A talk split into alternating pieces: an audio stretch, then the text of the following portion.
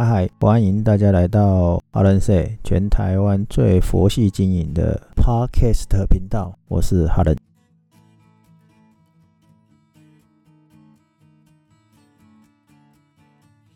嗨嗨，大家好，我是哈林，最近都在教课，那今天想要跟大家聊一件事，观察力的重要性。那尤其是在做所谓的地方创生，或者是你在做地方的相关的文化事业啊，或者是活化地方，观察力这件事是很重要的。但是大家可能不太能体会，有时候就是说观察不就是看一看而已嘛？那你可以看出什么东西来？那在上课的时候呢，我这几次的经验里面呢，有好几次都会有学员会问类似的问题啊，他说。我们在做地方的这个所谓的 DNA 的爬书啊，就是整理啊，或者是你地方有什么特色啊，那你挖掘在地的魅力啊，然后再投入所谓的共创，让更多的人进来。那你把这个地方的名号、名称啊、擦亮啊，让整个完善执行起来，就是一个地方的品牌计划。所以他们常常做了很多工作坊，也就是说。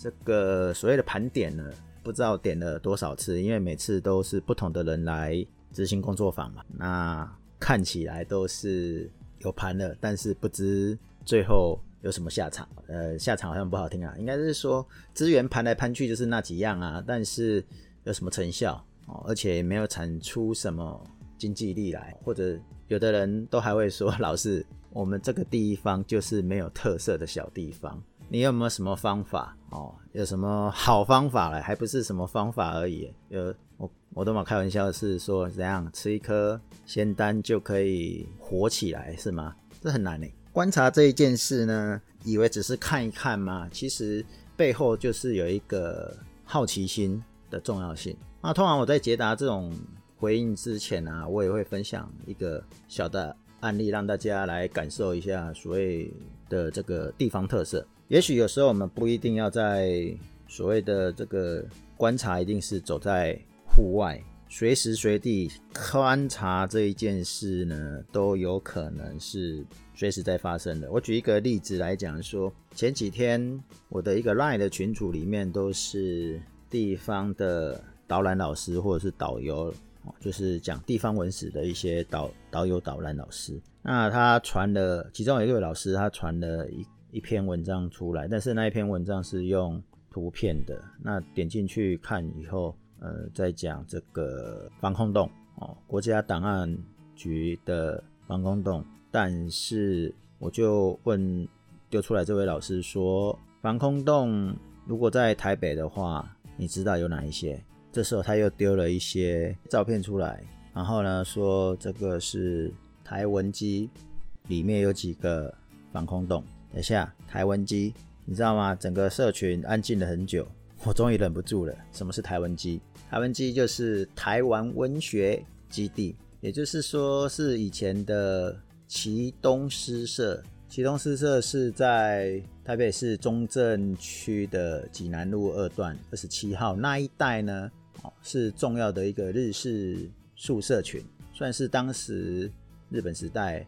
然后现在又保留很多的一个日式的建筑物的一个一个一个聚落，那现在叫做台湾文学基地。你看哦，从这件事情就已经一次了。那第二次第二次就是一样一样都是在丢赖的群主的这个状况下。那我刚刚不是讲说在讲这个防空洞嘛，所以我就问说防空洞哪里还有？他丢了台台湾机嘛？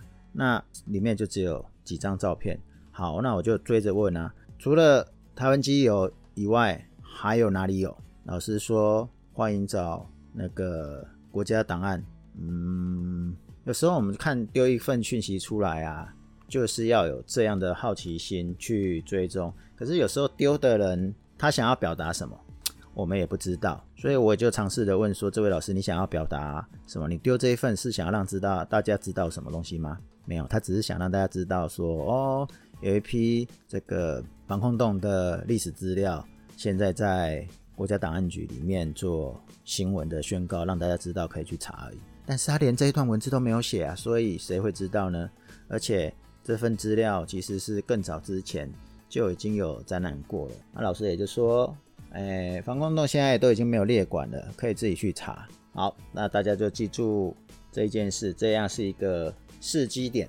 我讲的试机就是跟我待会要整整合的概念是一样啊。在我回答我上课学员的 那些问题的时候啊，我都会开玩笑跟他讲说，哎，大家有没有去过？因为我上课有的学员是来自中南部啊，可能不见得啊。我举台北的例子是大家会知道，所以我举一个。交通繁忙的地区叫做中山区的捷运站，中山站一带。我就说啊，如果今天这一区中山区要做所谓的地方文史是一个考量，那如果你要吸引人潮，让人家来认识这个地方的时候，你会做什么？那大家都知道，说中山区本来就是交通枢纽，它红线跟绿线的这个捷运线啊，在的来来往往就是商务客为主要嘛。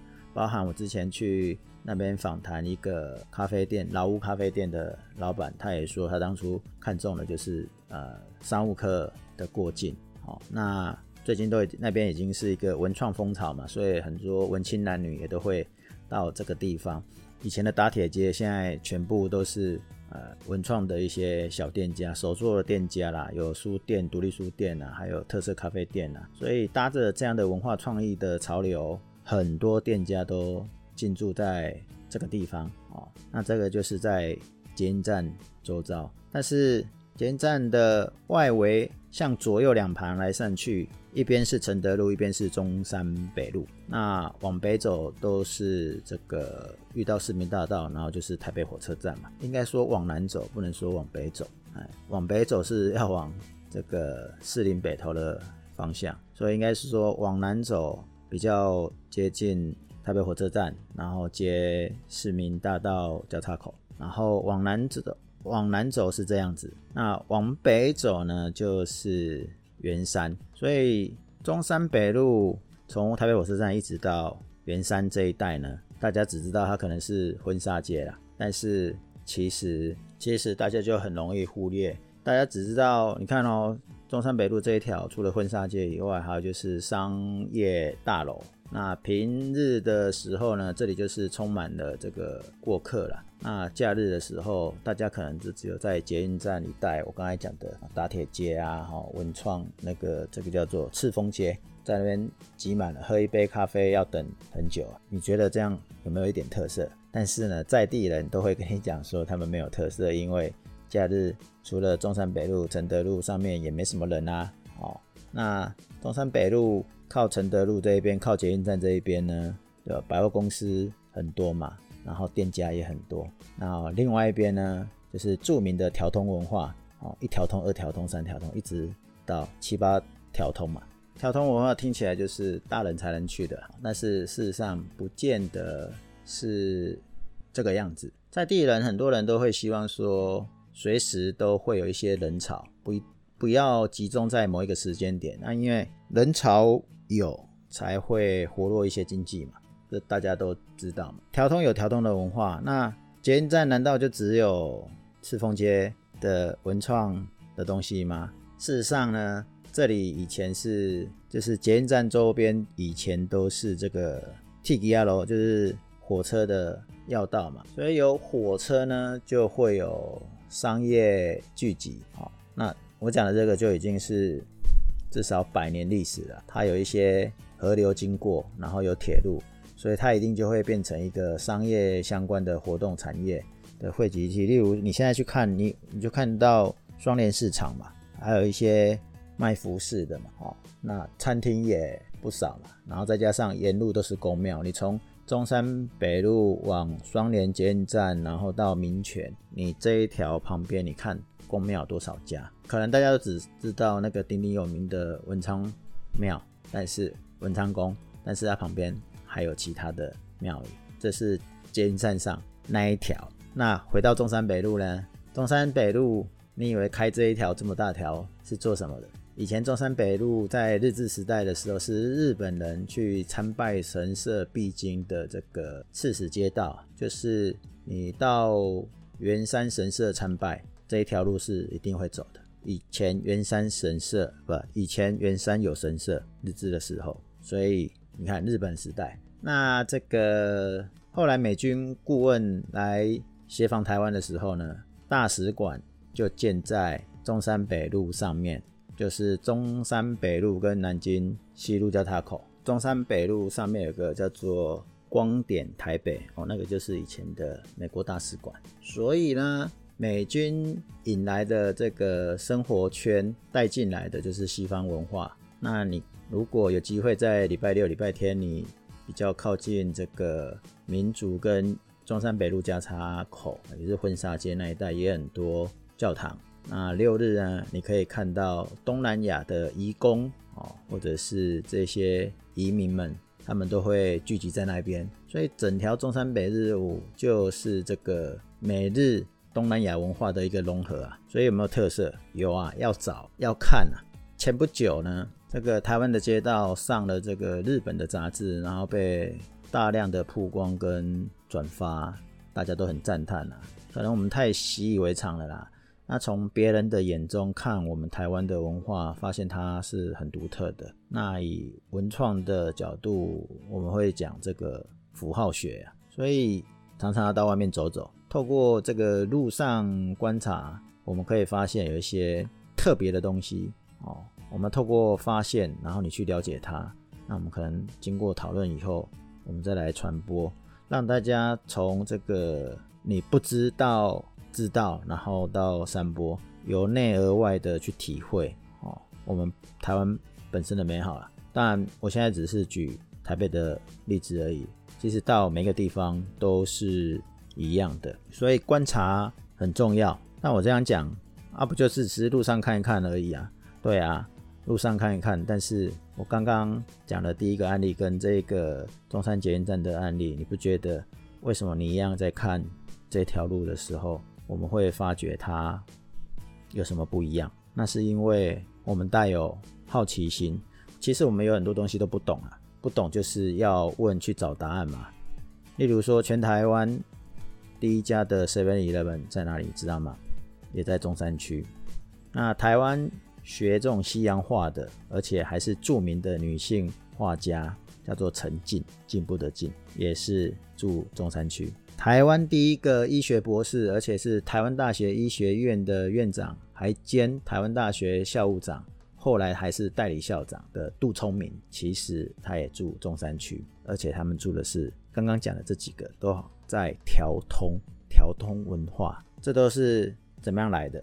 透过好奇心去找答案而出来的。所以这答案简不简单？很简单，但难不难？哎，某个程度还蛮难的，因为路上观察，有时候你只是看过去而已，你没有激发你的什么样的好奇心。回到我刚才一开始讲的，就是学员问完以后，其实案例我也讲完，然后我都会说。要解决这个方法的方向概念啊，大概可以分三个。第一个就是你方法要用对，而且还用到位。很多人都说他会做田野调查，但是田野调查不是派一个人去问什么在地的头人或是邻里长问一问，然后就结束了。